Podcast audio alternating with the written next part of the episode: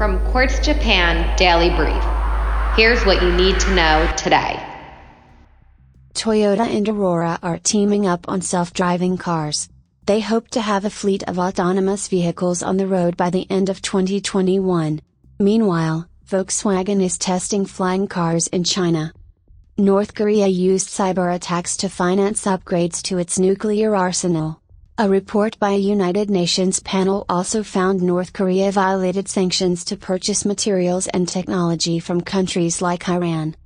Japan plans to spend another 1.14 trillion yen, $11 billion, in coronavirus relief funds. The bulk of the money will be used to subsidize bars and restaurants. India has no concerns about AstraZeneca's vaccine. The country has ordered 10 million more doses, despite South Africa delaying its rollout over worries about protection against new variants. The WHO presented its findings from China. The team said its investigation didn't dramatically change the picture it had of SARS CoV 2, but uncovered new details about its spread. Huawei challenged its designation as a national security threat to the US.